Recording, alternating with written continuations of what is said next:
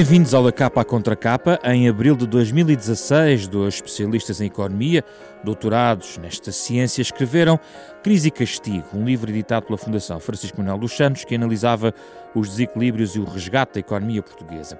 Três anos depois, está agora nas bancas uma reedição deste livro, uma atualização com um novo capítulo que descreve os últimos anos de recuperação económica, desde a intervenção da Troika até praticamente o momento atual. O capítulo chama-se O Dia Seguinte e a conclusão reformulada da primeira edição mantém interrogações antigas. Um dos nossos convidados desta semana é também um dos autores desse livro, Fernando Alexandre, é consultor da área de Economia da Fundação Francisco Manuel dos Santos, professor da Universidade do Minho, foi secretário de Estado Adjunto do Ministro da Administração Interna e é coautor deste livro com Luís Aguiar Conraria e Pedro Bação. Outro convidado é Manuel Caldeira Cabral, professor da Universidade do Minho e ex-ministro da Economia, com quem vamos falar nos próximos 30 minutos.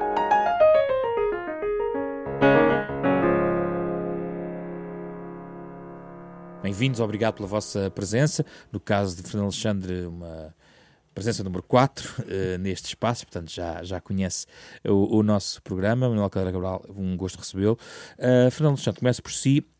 A atualização deste Crise e Castigo, aliás, um livro bastante citado em vários programas por vários autores aqui ao longo destas semanas, nomeadamente na área económica, olha para aquilo que aconteceu pós uh, saída limpa, digamos assim, na economia portuguesa mas globalmente uh, o tom é de um certo uh, enfim, retomar de, de, de, de, fatores positivos que foram marcando estes, estes, estes anos, uh, apesar de com, chegar à mesma conclusão anterior, já lá vou. Mas para já, a recuperação que tivemos desde a saída limpa até agora, de facto, foi sustentada, foi sólida, Fernando Alexandre?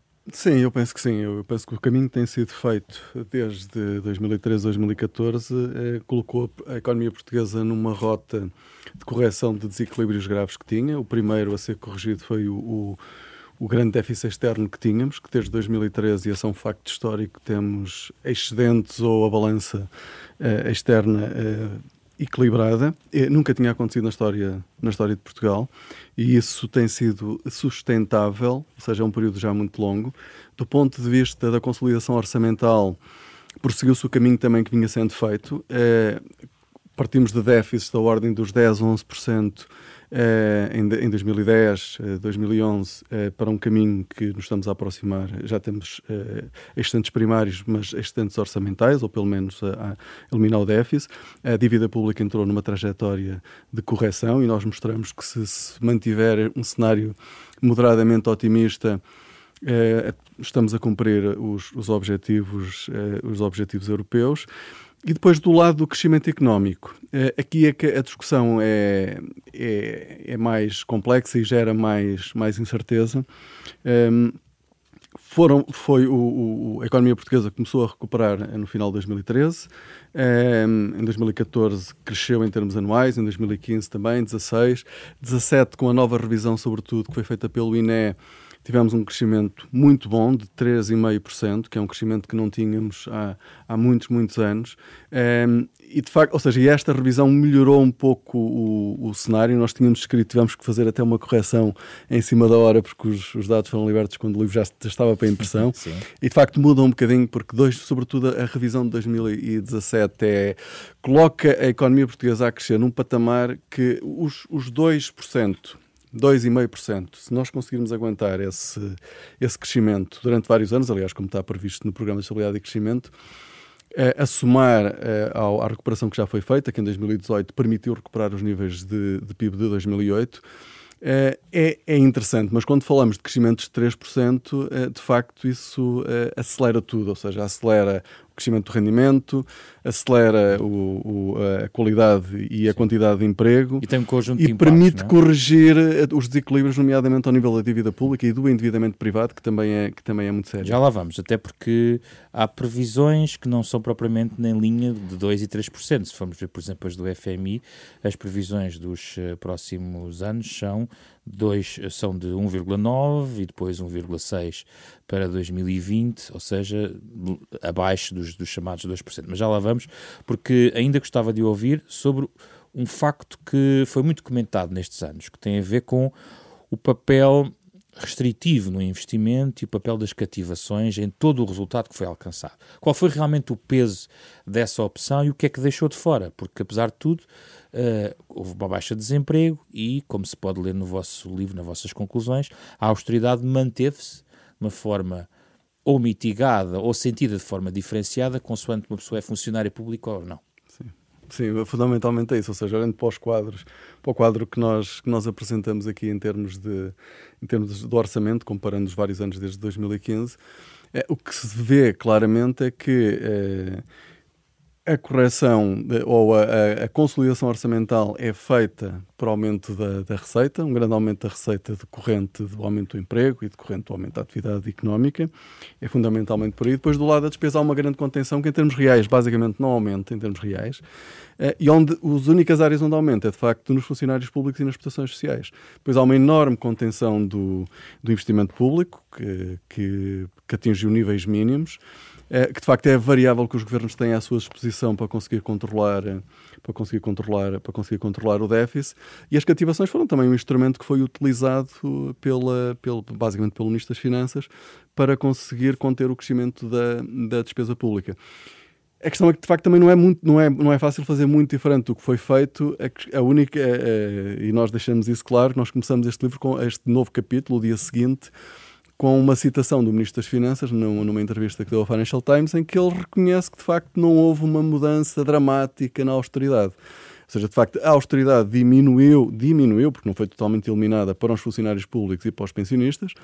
É, é importante dizer que, em resultado do aumento da carga fiscal, que foi, que foi necessário eh, eh, adotar durante a Troika para, para cumprir os objetivos impostos pela Troika, ainda hoje os funcionários públicos ganham menos em termos líquidos do que ganhavam do que ganhavam em 2010. Uh, eh, todos os funcionários públicos sabem disso, sobretudo nos, nos níveis de rendimento mais elevado. E é a mesma coisa para os pensionistas. Os pensionistas, o salário aumentou em termos brutos, mas em termos líquidos, é, pessoas como o meu pai, que tem uma reforma de mil e tal euros, ele ganha exatamente o mesmo que ganhava. Em termos brutos aumentou, mas ele ganha o mesmo que ganhava em 2010. E por isso, é, houve alguma reposição de rendimentos, houve, de facto, alguma uh, mitigação da austeridade, mas, e bem, e bem, a única coisa, a única questão é que de facto há uma, uma questão ao discurso, outra coisa é o que se fez, e bem, porque eu acho que essa foi a estratégia correta, é, é o processo de conciliação orçamental manteve-se, a dívida pública é, entrou numa trajetória... Para si foi uma estratégia correta, na sua opinião? A estratégia de execução orçamental eu acho que era muito difícil ser diferente do que foi. Acho mesmo muito difícil ser diferente do que foi. É, é fácil dizer que eu acho que o Ministro das Finanças cumpriu o papel dele. Outra coisa depois é o que se diz em relação ao fim da austeridade, Uh, e às críticas que se fez à austeridade anterior, aí é que pronto, aí é política a falar, mas nós não fazemos essa análise, fazemos análise económica. Manuel Caldeira Cabral, uh, há aqui um lado muito, que temos que lembrar aos ouvintes, Manuel Cabral assistiu a todos estes uh, anos do lado de dentro, digamos, portanto esteve na mesa de Conselho de Ministros e conhece esta estratégia. Hum, parece ser uma evidência que, que, que, aconteceu foi, foi isto, a não ser que Manuel Caldeira Carvalho queira desafiar a ideia de que houve de facto um investimento público que, que aqui não aparece tão evidente quanto isso. Eu estive até antes, eu estive no cenário macroeconómico, era um dos 12 economistas é que, que estive no cenário macroeconómico. E o curioso é que o cenário macroeconómico falava exatamente uma estratégia diferente, mas falava sempre de uma estratégia moderada em termos de expansão.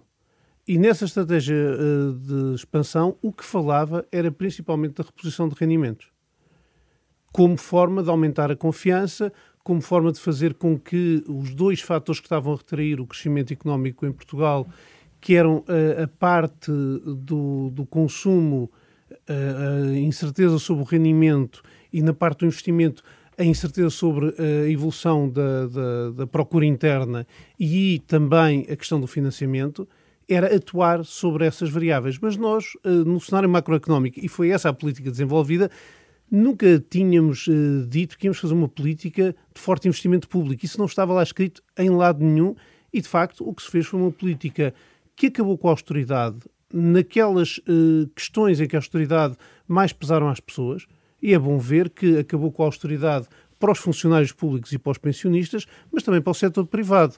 No setor privado, a austeridade tinha-se revelado principalmente em diminuições de salário ou estagnação de salário e aumento de desemprego, e de facto há uma retoma muito grande do, do emprego e há um aumento dos salários dos privados nos últimos anos superior ao aumento dos salários na função pública, e portanto o fim da austeridade nestes últimos anos não foi uma coisa que beneficiou só os funcionários públicos, pelo contrário, beneficiou uma certa proporcionalmente mais os, uh, os uh, funcionários do privado.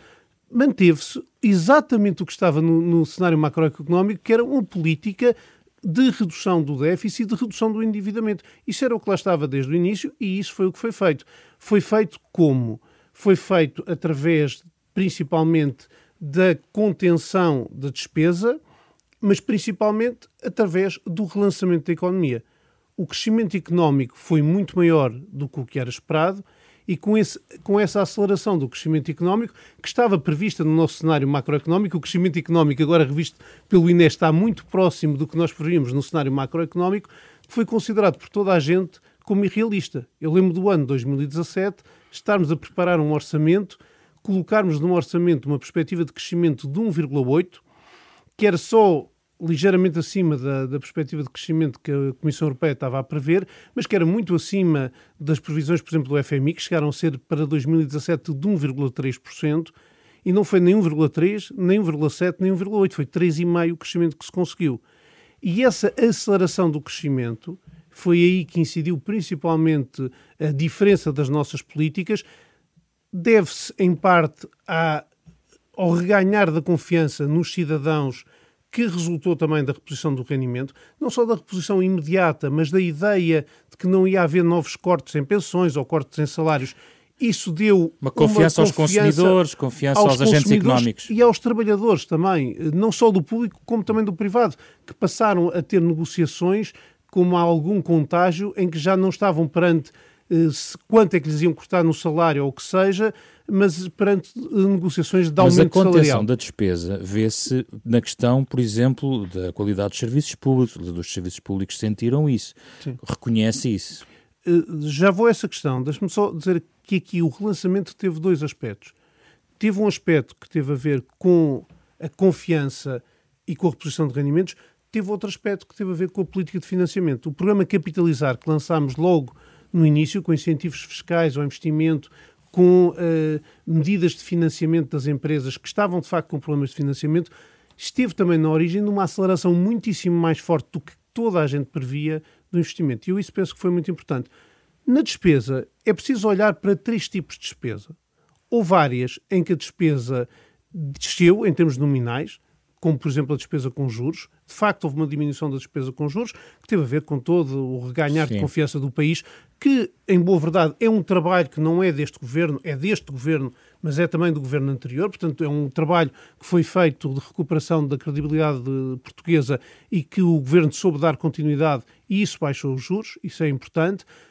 Há depois despesas que crescem menos do que o PIB, mas crescem, não diminuem, crescem uh, em linha com, com o PIB ou, ou, ligeiramente abaixo, e há outras áreas em que a despesa cresce. Uma das áreas em que, por exemplo, há mais discussão, que é a área, por exemplo, da, da, da, saúde, há um crescimento da despesa, e há um crescimento bastante forte da despesa, quer com pessoal que corresponde não, não apenas a aumentos de salários, mas corresponde muito ao aumento de número de pessoal, de número de médicos, de enfermeiros, em alguns sítios onde de facto havia muita falta disso, mas também um aumento das despesas, por exemplo, com, com os materiais, os consumíveis, que era um dos problemas que existia já em alguns hospitais, era às vezes falta de medicamentos, falta de consumir. Ou seja, não há, onde há, e o livro foca isso, é há uma descida do investimento público. Mas é muito interessante porque toda a análise sobre o investimento público, que é válida comparando 2018 ou 2017 com 2015, muda completamente se compararmos com 2014, ou com 2013, ou com 2012. Vamos ouvir Fernando Ou seja, Santos. há um último ano do anterior governo, que é um ano de eleições, é um ano de fim de mandato, em que há um aumento do investimento, mas o investimento médio durante o anterior governo está a níveis que já estão abaixo do que é o investimento médio agora. Portanto, hum tirando 2016, em que realmente há uma quebra de investimento, mas que tem a ver com o que estava planeado de trás, eu não diria que a quebra do investimento público foi uma grande marca, mas também não houve uma grande expansão, nem isso estava previsto. Fernando Alexandre, quando escreve, a austeridade continua a fazer-se sentir para os utilizadores de serviços públicos e, sobretudo, para os contribuintes. Sim, é um facto, ou seja, a carga fiscal atingiu valores máximos, eh, nós sabemos disso, e o, e o, investimento, de facto, a deterioração dos serviços fez Houve áreas como a saúde, que pronto, o Manuel Caldeira Cabral não referiu, mas houve a diminuição das para as 35 horas no Serviço Nacional de Saúde, e por isso houve, de facto, um grande aumento de efetivos, mas em parte foi para compensar a redução das horas.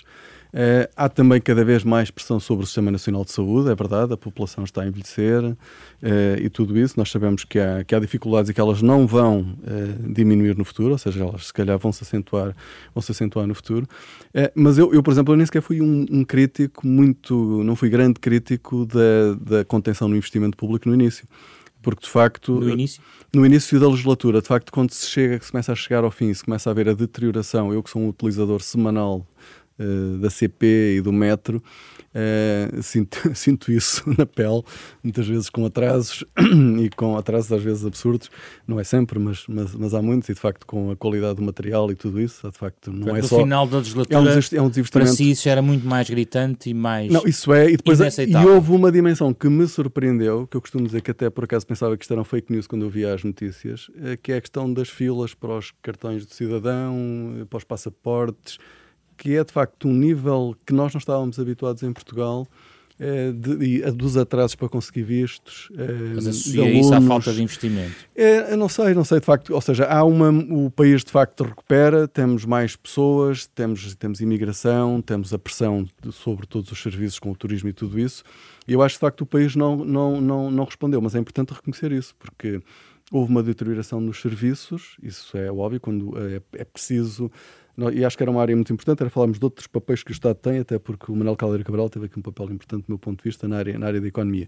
Mas na área dos serviços públicos, como por exemplo o cartão de cidadão, são áreas eh, de funções básicas do Estado, ou seja, o Estado não pode, uma pessoa perder eh, horas numa fila para tirar um cartão, cartão de cidadão não faz sentido, e estar dias e dias à espera de um cartão de cidadão não faz sentido. E por isso houve claramente uma deterioração dos serviços públicos, isso aliás, eu penso que isso é reconhecido, isso é reconhecido até pelo Primeiro-Ministro.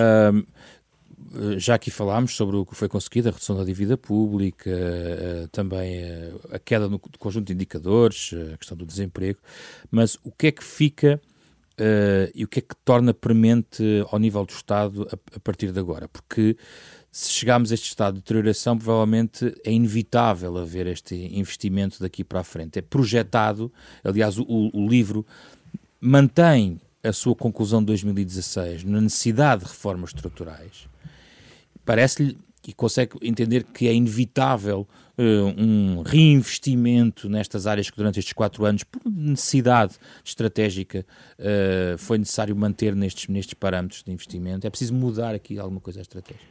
Eu penso que é preciso ver o que é que aconteceu em muitas dessas áreas, não durante estes quatro anos, mas durante os últimos oito anos. Ou seja, há uma redução do investimento durante o período da crise compreensível, até se calhar já começa antes, já começa até em 2011 e 2010.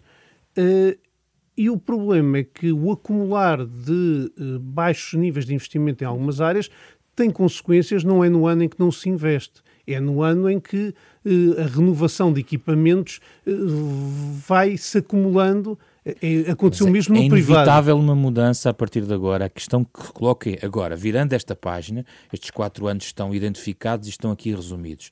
Há agora um novo ciclo. Uhum. Uh, Parece-lhe inevitável um aumento da despesa pública, um aumento do investimento para contrariar esta situação?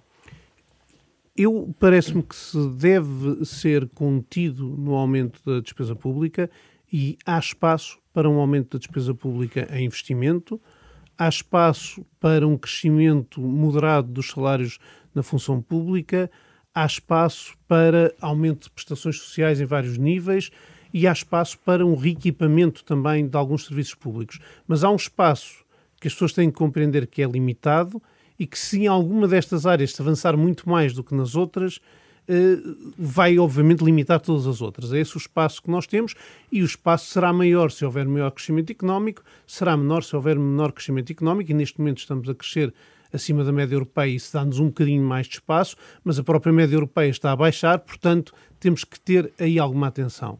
Mas o que queria aqui chamar a atenção é que, por exemplo, tudo o que possa ter acontecido na CP nestes últimos quatro anos foi certamente falta de decisões de investimento, nem é nos últimos oito, às vezes é nos últimos dez. Algumas das decisões que, o, que, que este governo, bem, o, o governo do, do António Costa, algumas das decisões que o governo do António Costa tomou em termos de reequipamento da CP, com encomendar de carruagens, etc., vão entrar, uh, já foram feitas há dois anos hum. e vão entrar em funcionamento dentro de dois ou três Mas anos. Nesta área. Porque há um quando... desfazamento entre o desinvestimento e as consequências do desinvestimento muito grande em áreas como, uh, como uh, a CP ou o metro ou o que seja. Há pouco estava a identificar um conjunto de margens para poder mexer, Sim. embora limitadas, estava no, no fundo a falar. Isso quer dizer que provavelmente a estratégia poderá ser aplicar algumas dessas receitas, aplicar essas almofadas em áreas particularmente críticas. Já foi sinalizado, por exemplo, na área da saúde, que é uma área de crónicos desequilíbrios, eh, que poderá ser um, um enfoque nos próximos quatro anos. Será necessário encontrar essas almofadas uh, apenas e só uh, num compartimento? Como por exemplo a saúde, há espaço para dividir essas almofadas pelos vários uh, urgências de investimento que existem, ou por exemplo concentrar ou nos transportes ou na saúde, limita e ou de certa forma congrega toda aquela almofada que estava agora a sublinhar. É nessas áreas em concreto que tem que ser aplicado. Eu penso que devemos ter atenção a dois tipos de investimentos públicos que é importante fazer. Um é um investimentos, são investimentos públicos que são necessários, mas que se calhar são diferentes do passado, de melhoria dos serviços públicos. Isso é o caso da saúde, será o caso da educação também em algumas áreas. Eh, mas outro aspecto importante a ter em conta nos investimentos públicos são investimentos públicos que geram mais crescimento económico ou que podem eh, resolver constrangimentos de crescimento económico. O aeroporto é um bom exemplo. O adiar que houve eh, do, do aeroporto é hoje um constrangimento para o crescimento do país. E mesmo assim, o país está a crescer e está a crescer em áreas que dependem de, dessas infraestruturas. A decisão do, do, do, do, novo aeroporto foi uma decisão importante, mas lá está, são decisões que depois demoram muito tempo até uh, estarem prontas. Mas uh, quem diz o novo aeroporto, diz alguns dos investimentos ferroviários podem ser importantes para, para a exportação de mercadorias, tal como os investimentos em portos, etc. Mas investimentos importantes para o crescimento económico são também todos os investimentos que se façam na ciência, na educação, no ensino superior, porque são investimentos que geram uh, mais capacidade de crescimento no futuro. E é preciso, eu penso que equilibrar o que são necessidades de investimento que têm a ver com compensarmos, por exemplo, fatores negativos de crescimento económico, como é uh, o fator demográfico, com investimentos que gerem uh, potenciais Há aumentos de suficiente para isso, mas não há Caldeira Eu acho que para isso tem que haver, se não queremos condenar o crescimento económico futuro e condenar as almofadas futuras Mesmo à para custa ter bons de alguns, algumas décimas de déficit? Eu penso que neste momento isso é uma grande mudança que vai haver de uma legislatura para a outra. Esta foi uma legislatura em que o trabalho de consolidação orçamental estava a meio e, portanto, tivemos uh, que o continuar. Neste momento estamos, eh, provavelmente o Conselho de Finanças Públicas diz que já este ano vamos ter um saldo positivo nas contas públicas, o que quer dizer que devemos ter em atenção a manutenção desse saldo positivo, mas não há agora uma pressão para passar de um saldo positivo para um saldo muitíssimo mais positivo. Estamos já numa trajetória de redução do endividamento e isso eu penso que se mantivermos o saldo equilibrado, continuaremos nisso. Penso que devemos ter em atenção é um equilíbrio entre investimentos para melhorar a qualidade de vida das pessoas investimentos para pôr a economia a crescer mais e alguns investimentos fazem as duas coisas ao mesmo tempo, o que é ótimo, mas uh, nem todos têm as mesmas características. Fernando Alexandre, uma das conclusões do livro, e entra agora a questão do Estado. O livro centra-se, no fundo, no papel que teve positivamente o Estado e depois negativamente ao longo dos anos. Entramos agora nestes últimos quatro anos e uh, pode ler-se nesta conclusão que, apesar de tudo, uh, mantém-se a necessidade de reformas estruturais e de olhar para a reforma do Estado. Gostava que elaborasse um pouco mais sobre o que é que tem que ser feito nesta área. Eh, em relação ao Estado, ou seja, quando nós analisamos na primeira parte do livro a questão do, da crise e a origem da crise, nós atribuímos uma grande responsabilidade ao Estado. Ou seja, o Estado em Portugal tem um peso muito grande e por isso atua em muitas áreas e é um Estado que se deixou capturar, ou seja, há um conjunto de políticas, ou seja, nós parámos de crescer no ano 2000 por um conjunto de circunstâncias que mudaram no mundo e também pela incapacidade que tivemos de nos adaptar a essas novas circunstâncias. Deixou-se capturar por quem? Por interesses privados, por, eh, por determinados setores, eh, nomeadamente ligados aos não transacionáveis, eh, que direcionaram muito investimento, tal, que agora não temos nas, nas, infraestruturas, mas que tivemos em demasia, se calhar, Onde? antes da. Tivemos claramente Hoje não se nota tanto esse excesso, porque de facto as autoestradas foram feitas e hoje, como há mais circulação, são mais utilizadas, mas houve claramente, isso resultou no endividamento do país, as parcerias público-privadas que foram mal negociadas, ou seja, claramente são prejudiciais para o Estado, e isso revela ou incompetência do lado do Estado ou captura do Estado. Eh, mas depois, quando nós olhamos para muitas dimensões do funcionamento dos mercados, nomeadamente nas entidades reguladoras, na concorrência dos mercados, isso também está identificado como sendo um dos problemas que nós temos em Portugal. Ou seja, eh, há em Portugal falta de concorrência, o poder está demasiadamente concentrado num Estado que é muito centralizado e depois num grupo muito pequeno de instituições e de empresas que acabam por determinar em grande medida as políticas que são feitas Pode em Portugal. ler-se. É necessário o reforço das entidades reguladoras de modo a que estas contribuam de forma mais efetiva para a promoção da competitividade. Exatamente, porque isto depois tem efeitos não apenas eh, no desenho das políticas, ou seja, as políticas, no lugar de favorecerem aquilo que eh, a economia portuguesa precisa, que é eh, tornar-se uma economia mais transacionável. Eh, eu vi há pouco tempo uma, uma, uma, imagem sobre aquilo que é a globalização. Ou seja, a globalização é um comboio de alta velocidade e que só para nos países que têm uma boa plataforma onde ele pode parar. De facto, Portugal tem alguns elementos dessa plataforma e tem conseguido algumas vitórias, mas nós ficamos durante as últimas décadas em grande medida afastados uh, dessa, desse grande movimento de mercadorias que são geradas pelas grandes multinacionais que hoje dominam a globalização. Então, três hipó hipóteses de mudança no espaço de atuação do Estado. Entre as reformas que é urgente, pode ler-se, está a clarificação do espaço de atuação do Estado. Exatamente. Temos três ideias-chave que seja, temos que resolver. o Estado não pode falhar, obviamente, a prestar os seus serviços básicos na segurança, em, em, dimensões como o cartão de cidadão, ou seja, na justiça, ou seja, outro dos problemas em Portugal, claramente identificado em todos os estudos e, e um que vai ser apresentado também em breve, onde se mostra que a corrupção, é, a corrupção é claramente um dos fatores que prejudica o crescimento da, da, da, da, economia portuguesa, e depois há a eficiência do Estado na utilização da despesa pública.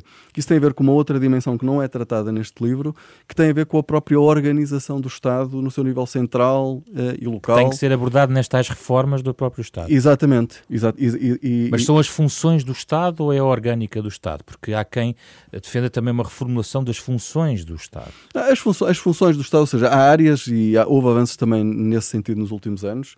É, é, por exemplo, o setor empresarial do Estado é um setor que ainda é excessivamente grande, mas é, foram fechados. Isto não se, não se fala porque eu não, não acho isso negativo, mas de facto foram eh, encerradas, eh, eu li 25 empresas públicas nos últimos anos, não, não foi notícia, mas é um movimento positivo, porque nós temos um setor empresarial do Estado que é consumidor de recursos, desvia crédito das empresas privadas eh, e não acrescenta nada à economia e que está sobredimensionado e foi, foi, nos últimos anos foram também dados passos passos nesse, nesse, nesse passos no sentido certo e depois há uma dimensão da atuação do Estado que não tem a ver com as suas funções, que eu diria básicas, no sentido das funções de soberania, com a justiça, eh, com a segurança, eh, com, com, com, a defesa. com a defesa, tudo isso, mas que tem a ver com a educação. Ou seja, a educação é uma área absolutamente fundamental nesta questão de termos uma boa plataforma onde podem estacionar as grandes multinacionais e onde podem. Está estar... a incluir o ensino superior. Uh, estou a incluir o ensino superior, que, por exemplo, foi uh, claramente sofreu com as cativações. E a ciência também? E, e a ciência, sim. Uh, a ciência e o ensino superior. Ou seja, foi uma das áreas que sofreu bastante eh, que se for bastante nos últimos anos com, com as cativações e com a redução de, do, do, investimento público, ou seja, não foi uma área onde tenha havido, ou seja, o que aumentou na despesa foi para aumentar uh, os salários dos professores, com a questão das reposições, das reposições salariais.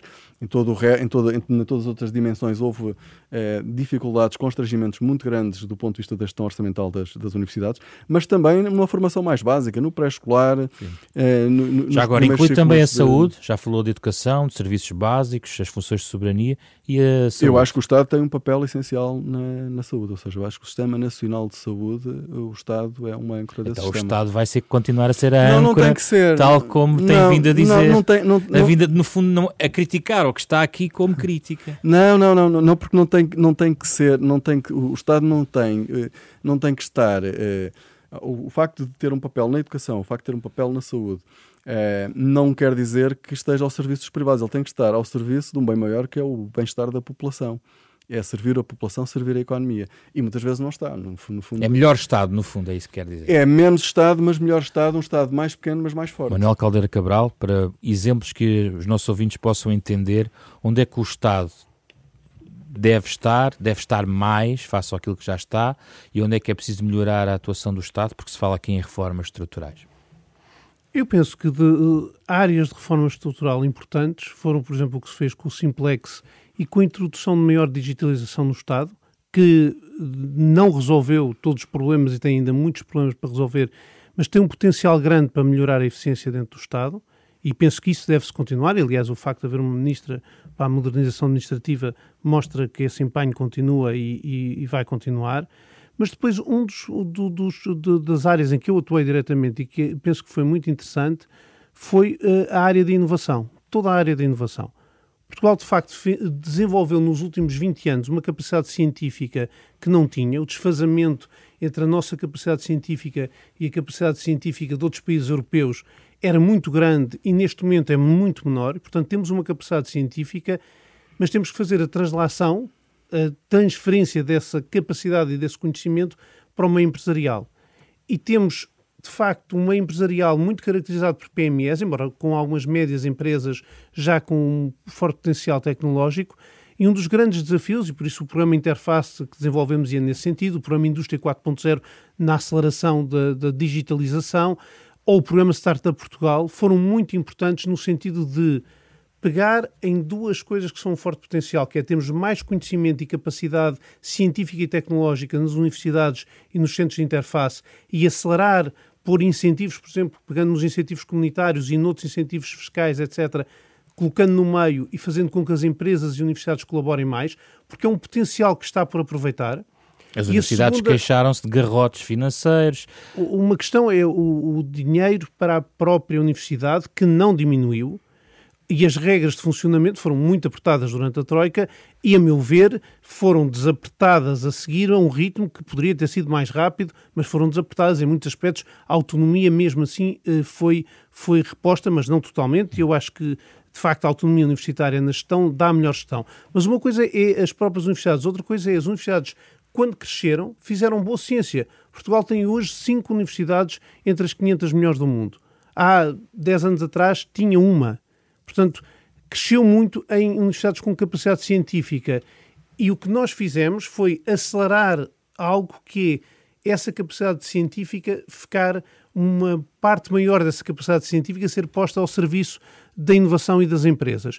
E fizemos isso quer ao nível de, das empresas tradicionais, com o programa Interface, com os centros de transferência de tecnologia que já existiam, mas dando-lhes financiamento base, dando-lhes maior apoio, quer utilizando os fundos comunitários, quer com uh, coisas como o programa Startup Portugal. O que nós fizemos com o programa Startup Portugal foi muito importante no sentido de criar em Portugal condições atrativas para as startups virem para Portugal, para as startups se desenvolverem em Portugal, para terem mais acesso a capital de risco e com isso projetámos também uma ideia de um Portugal tecnológico que, tendo coincidido com a vinda da Web Summit, as duas coisas em conjunto tiveram uma... Modernização, inovação. Mais alguma área gostaria de sugerir? Vou sugerir mais duas áreas, mas nessa área só uma questão. Acho que o principal desafio que a economia portuguesa tinha é nós, para além de termos criado mais conhecimento, criámos a geração mais qualificada de sempre. E a geração mais qualificada de sempre ou encontrava empregos qualificados, e esse foi um dos grandes esforços que pusemos, por exemplo, na atração de investimento estrangeiro, na atração de centros uh, de competências como o da Google, os da Amazon, da Mercedes, de vários, que são, aliás, referidos neste livro, que eu penso que é muito interessante, ou criávamos essa atração ou continuava a acontecer o que estava a acontecer antes, que era, tínhamos criado uma geração mais qualificada que estava em boa parte a ir para fora do país ou a ser subaproveitada. Mas é bom que tenhamos atenção que uma parte dessa geração mais qualificada de sempre ainda está subaproveitada. É preciso continuar a trabalhar para não só atrair esse tipo de investimentos, mas também para desenvolver eh, nas eh, empresas portuguesas. Quais são as outras duas áreas? Eu diria que uma das áreas foi aqui dita na concorrência. Por exemplo, fui eu que, que pus a, a nova uh, Presidente da Autoridade da Concorrência, Margarida Matos Rosa, e penso que toda a gente reconhece que reforçou um dinamismo que já se calhar vinha atrás, que acho que é uma autoridade que tem muito... E, portanto, é uma área que eu acho que é muito importante e que tem tido a coragem de enfrentar alguns desinteresses instalados. E penso que, obviamente, que na área da, da, da educação continua a ser uma área eh, em que temos que continuar a trabalhar. Mas lá está, a área da educação cria um potencial. É muito importante que consigamos criar depois os incentivos para que esse potencial seja efetivamente aproveitado pela sociedade portuguesa. Vou dar apenas aqui um ou dois minutos a cada um em relação ao último tópico que é também importante, que está também no livro. Tem a ver com a questão da produtividade. Continua estagnada, uh, apesar do forte aumento do emprego, eventualmente um crescimento que está aqui uh, poderá baixar dos 2%, segundo as várias projeções. Fernando Alexandre, como é que uh, se pode dar um novo impulso a esta questão da, da produtividade? E se não devia ter sido aproveitado estes quatro anos para para dar aqui um impulso? Foi algo que ficou por fazer e que vai, será uma necessidade eu, a muito curto prazo? Eu acho que isto tem, tem a ver com aquilo que o Manuel Caldeira Cabral disse. Uh, isto é um trabalho de décadas uh, e há muitas coisas importantes que já foram feitas do ponto de vista do capital humano, do ponto de vista das infraestruturas, mas aquilo que nós temos que acelerar, uh, e não se pode dizer que tenha desacelerado nos últimos anos, é de facto esta transição para uma economia mais transacionável, ou seja, de facto termos mais recursos em empresas que exportam, que estão inseridas nas grandes cadeias de valor globais, é, porque é a única forma que nós temos de, de crescer, ou seja, nós temos um mercado que é limitado e, de facto, um dos falhanços da economia portuguesa nas últimas décadas foi, é, foi a internacionalização e essa foi uma das mudanças importantes na última década. Ou seja, Portugal está, de facto, com o maior peso das exportações e, para a produtividade crescer, o que nós temos que ter são empresas maiores e a forma delas crescerem, do meu ponto de vista, é de facto através de uma maior inserção nas grandes cadeias de valor global. Como é que vamos aumentar a produtividade, Manuel Caldeira Cabral?